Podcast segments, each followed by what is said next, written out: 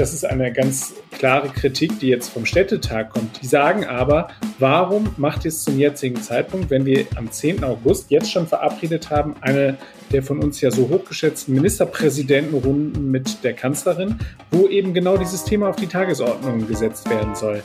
Na, auch gerade erst die Inzidenzstufen verstanden? Vergesst es wieder. Das Land NRW setzt die Stufe 3 schon mal aus bis Mitte August vorerst. Also wieder mal was Neues klären wir heute im Aufwacher. Ich bin Florian Pustlauk. Hi. Rheinische Post Aufwacher. News aus NRW und dem Rest der Welt. Wir freuen uns natürlich, wenn ihr uns kostenlos abonniert, da wo ihr eure Podcasts hört. Und ihr könnt uns natürlich auch jederzeit eure Rückmeldungen schicken an aufwacher.rp-online.de. Also ich fühle mich ein wenig wie in einer Zeitschleife, weil genau das Thema hatten wir hier im Aufwacher in den letzten anderthalb Jahren mehrfach. Was macht das Land NRW eigentlich mit den Corona-Regeln? Auch für euch sicherlich keine unbekannte Nummer, hilft aber nichts, wir müssen drüber sprechen, weil es einfach im Alltag so wichtig ist derzeit und dafür ist jetzt auch Maximilian Plück zu Gast, Ressortleiter Landespolitik bei der Rheinischen Post. Hi. Grüß dich, hallo. Es geht jetzt aktuell um die Inzidenzstufe 3 in NRW. Die wird ausgesetzt. Kannst du das bitte noch mal kurz erklären? Also es ist so, dass die Landesregierung am Donnerstag überraschend, erst ohne groß darauf hinzuweisen, auf ihrer Seite eine neue Corona-Schutzverordnung veröffentlicht hatte. Da fiel der eine oder andere aus allen Wolken. Wir haben verschiedene Inzidenzstufen im Land. Wir haben einmal die landesweite Inzidenzstufe. Das heißt also, Inzidenz bedeutet ja immer, wie viele Menschen stecken sich pro 100.000 Einwohner innerhalb von einer Woche zusätzlich äh, neu mit dem Coronavirus an. Wir haben eine landesweite Stufe, die dann für bestimmte Regeln zuständig ist. Wir haben aber auch kreisweite Stufen. Das heißt also, äh, in den Kreisen und den kreisfreien Städten haben wir Stufen 1, 2 und 3. Und je nachdem, wie hoch die Inzidenz ist, greifen dann schärfere oder eben weniger scharfe Maßnahmen. Und das Neue ist jetzt, dass die Landesregierung mal einfach eben so eine dieser Stufen, nämlich eine der schärferen Stufen, die Stufe drei, gekippt hat. Es gibt ja auch eigentlich gute Gründe dafür, nicht mehr nur auf die Inzidenzen zu setzen und dann auch irgendwann diese Stufen nochmal zu überdenken. Aber es fehlen ja noch andere Indikatoren und andere Messbereiche. Wie soll das jetzt funktionieren? Was soll das von der Landesregierung insgesamt?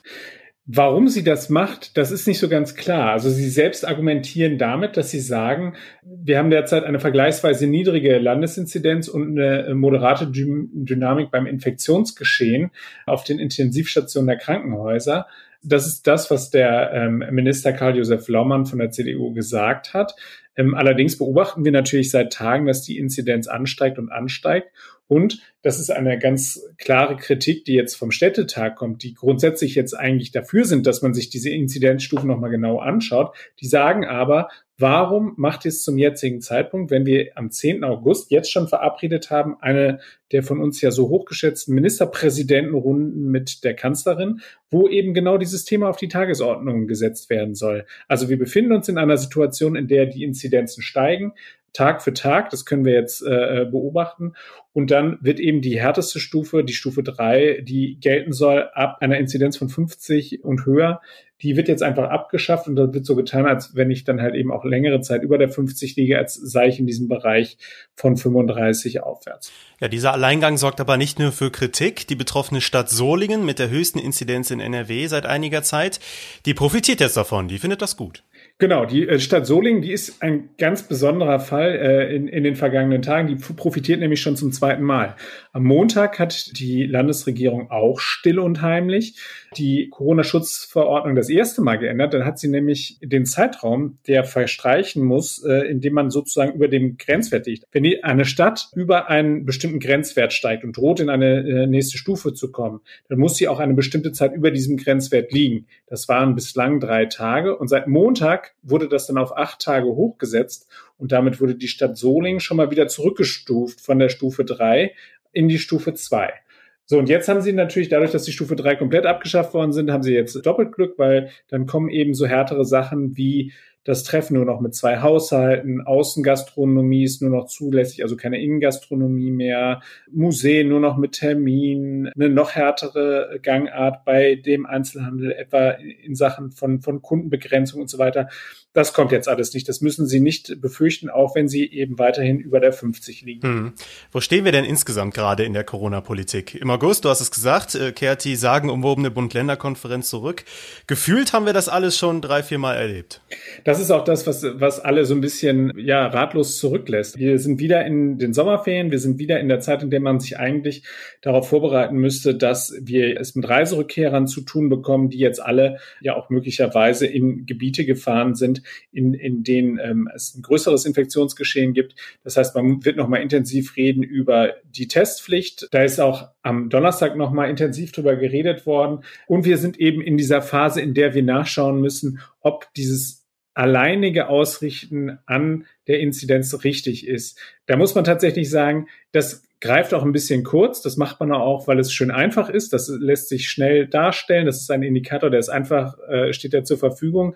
Wenn man jetzt einen Mehrfachindikator hätte, der beispielsweise dann auch die Intensivbettenbelegung in den Krankenhäusern mit einberechnet, der möglicherweise noch die Impfquote, äh, die in einer Region vorherrscht, mit einbezieht, dann wird es natürlich deutlich schwieriger, das Ganze überhaupt darzustellen nach außen und äh, nachvollziehbar zu machen. Nur am Ende muss man sagen, das, was da jetzt passiert, dass innerhalb weniger Tage hier immer an der Corona-Schutzverordnung rumgedoktert wird, ist am Ende auch nicht nachvollziehbar für den Bürger. Vielen Dank, Maximilian Plück. Sehr gerne. Kommen wir jetzt zu unserem zweiten Thema hier im Aufwacher, und zwar der Sommer. Ja, auch wenn das Wetter aktuell nicht ganz dazu passt, aber wir haben ja in NRW noch Sommerferien. Das bedeutet, viele Menschen sind verreist. Diejenigen, die aus Spanien, die Niederlanden, Portugal, Zypern oder zum Beispiel auch Großbritannien wiederkommen, die müssen sich direkt in Quarantäne begeben. Zumindest wenn sie nicht genesen oder vollständig geimpft sind. So die aktuellen Regeln. Denn die Länder gelten als Hochinzidenzgebiete. Anfang der Woche haben wir hier im Aufwacher auch schon mal darüber gesprochen. Aber jetzt die Frage, wer kontrolliert das denn überhaupt? Dazu hat NRW-Reporter Viktor Marinov recherchiert. Hi. Hi.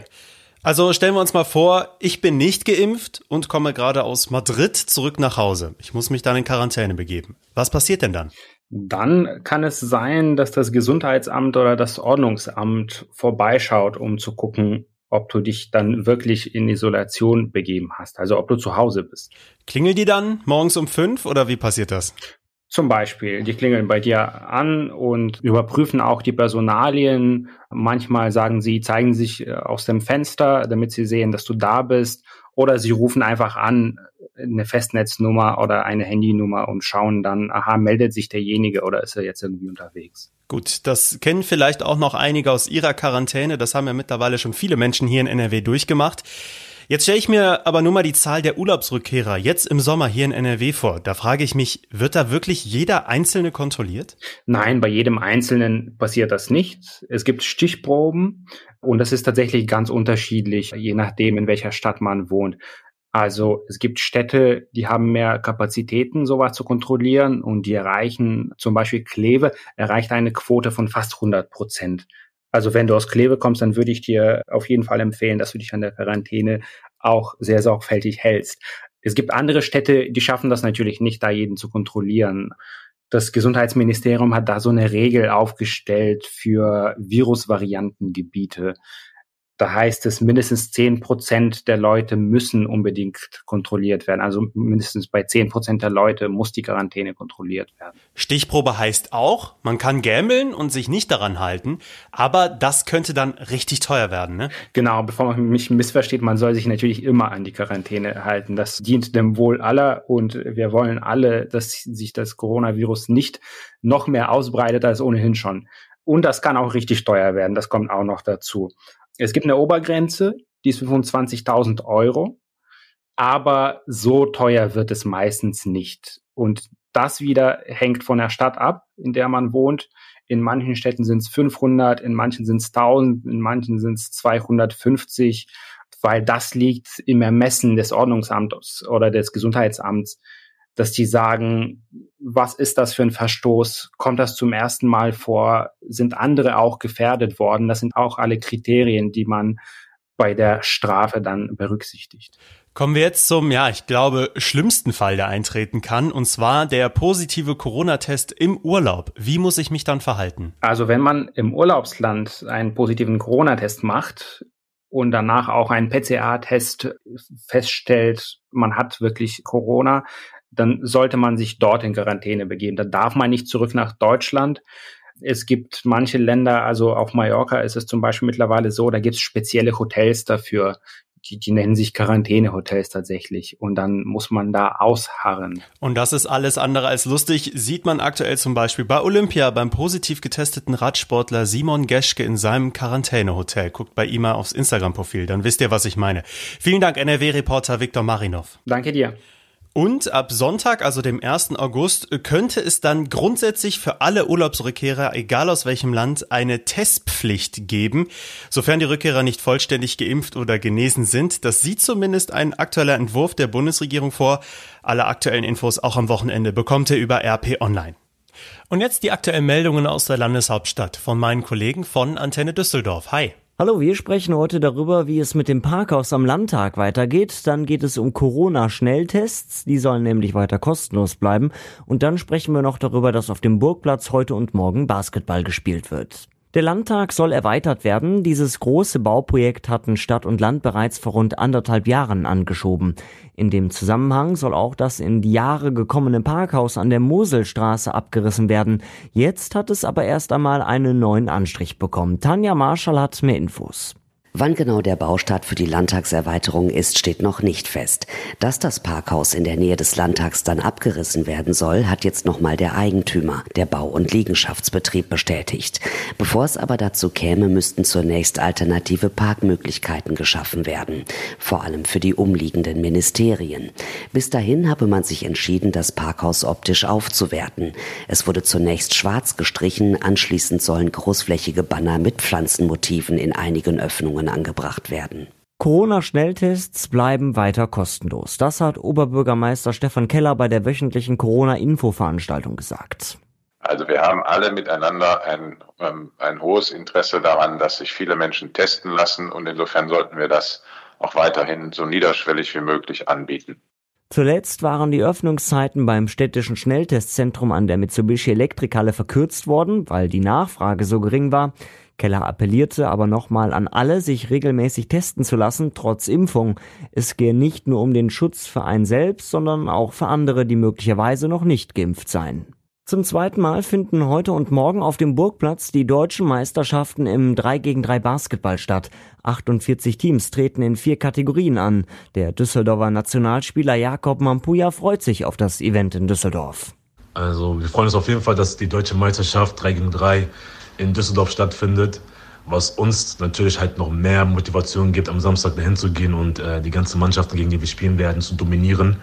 Und äh, die deutsche Mannschaft auf jeden Fall hier in Düsseldorf nach Hause mitnehmen zu können. Wir haben mehrere Schritte nach vorne gemacht und wir wollen das auf jeden Fall Samstag zeigen. Wer zuschauen möchte, kann das heute und morgen kostenlos ab 14 Uhr tun. Und soweit Überblick aus Düsseldorf. Mehr Nachrichten gibt es auch immer um halb bei uns im Radio und rund um die Uhr auf unserer Homepage antennedüsseldorf.de. Diese Themen könnt ihr heute auch noch verfolgen. Es sind traurige Nachrichten, wenn auch nicht überraschend. Nach der Explosion im Leverkusener Camppark sind drei weitere tote Arbeiter gefunden worden. Zwei werden noch vermisst. Gestern haben Ermittler das erste Mal den Unglücksort betreten können. Heute soll es auch erste Ergebnisse geben, ob gefährliche Stoffe in der Umgebung gefunden wurden. Der SPD-Gesundheitsexperte Lauterbach befürchtet Dioxinrückstände zum Beispiel an Fahrrädern oder Spielzeug in Gärten. Leverkusen gehört ja zu Lauterbachs Wahlkreis. Und deswegen sollten alle Gegenstände, die draußen stehen, auch gründlich abgewaschen werden, weil die kontaminiert sein könnten. Auch selbst angebauter Salat oder Gemüse sollten keinesfalls dort gegessen werden, wo die schadstoffreiche Rauchwolke entlanggezogen ist. Fridays for Future geht heute wieder auf die Straße in NRW. Es sind Demos und Kundgebungen in Wesel, Dortmund und Aachen geplant. In knapp zwei Monaten ist die Bundestagswahl. Heute entscheidet der Landeswahlausschuss über die Landeslisten. Insgesamt haben die Parteien hier in NRW 781 Bewerberinnen und Bewerber aufgestellt. Und noch eine Info für die Crime-Fans unter euch. NRW-Innenminister Herbert Reul stellt heute vor, wie bereits pensionierte Ermittler wieder eingesetzt werden sollen, wenn es um lange Zeit ungeklärte Todesfälle geht, also den Cold Cases. Vor dem Wochenende gibt es jetzt, na klar, die Kulturtipps und Kulturredakteur Wolfram Görz hat sich für uns durch YouTube geklickt und ein paar Videos rausgesucht, die ihr euch an diesem Wochenende gerne anschauen könnt. Sie kennen doch bestimmt den Kommissar Dupin, der uns in den Romanen von Jean-Claude Banalek und in seinen Fernsehkrimis in die schönsten Winkel der Bretagne entführt. Eine Kostbarkeit kennt er bislang noch nicht, die Sillon du Talbert, eine mehrere Kilometer ins offene Meer ragende Landzunge in der nördlichen Bretagne. Angeblich hat der Zauberer Merlin sie zu verantworten. Wir fliegen per Drohne über dieses Wunder der Natur. Ansonsten schauen und hören wir uns an, wie der Besuch von Richard Nixon bei Mao Zedong im Jahr 1972 zum Gegenstand einer Oper geworden ist. John Adams hat sie komponiert. Und der Moment, wie Nixon am Flughafen in Peking landet, ist atemberaubend. Wer Oper für eine verstaubte Angelegenheit hält, wird hier nachhaltig belehrt. Auch Joe Biden sollte sich dieses Video mal angucken. Wolfram Götz, vielen Dank. Den Artikel mit den Links zu den empfohlenen Videos findet ihr auch bei uns in den Show Notes. Bei den Wetteraussichten erstmal die gute Nachricht. Heute bleibt es größtenteils trocken, allerdings schafft es die Sonne nicht immer durch die Wolkendecke, bei angenehmen 21 bis 25 Grad. Das Wochenende ist dann schon ungemütlicher mit etwas Regen am Niederrhein, auch Gewitter sind dabei, ansonsten bleibt es meist bewölkt und am Sonntag ist es dann in weiten Teilen NRWs sehr unbeständig. Das war der Aufwacher für Freitag, den 30. Juli 2021. Ich bin Florian Pustlauk und ich wünsche euch jetzt noch einen schönen Tag und ein schönes Wochenende. Ciao!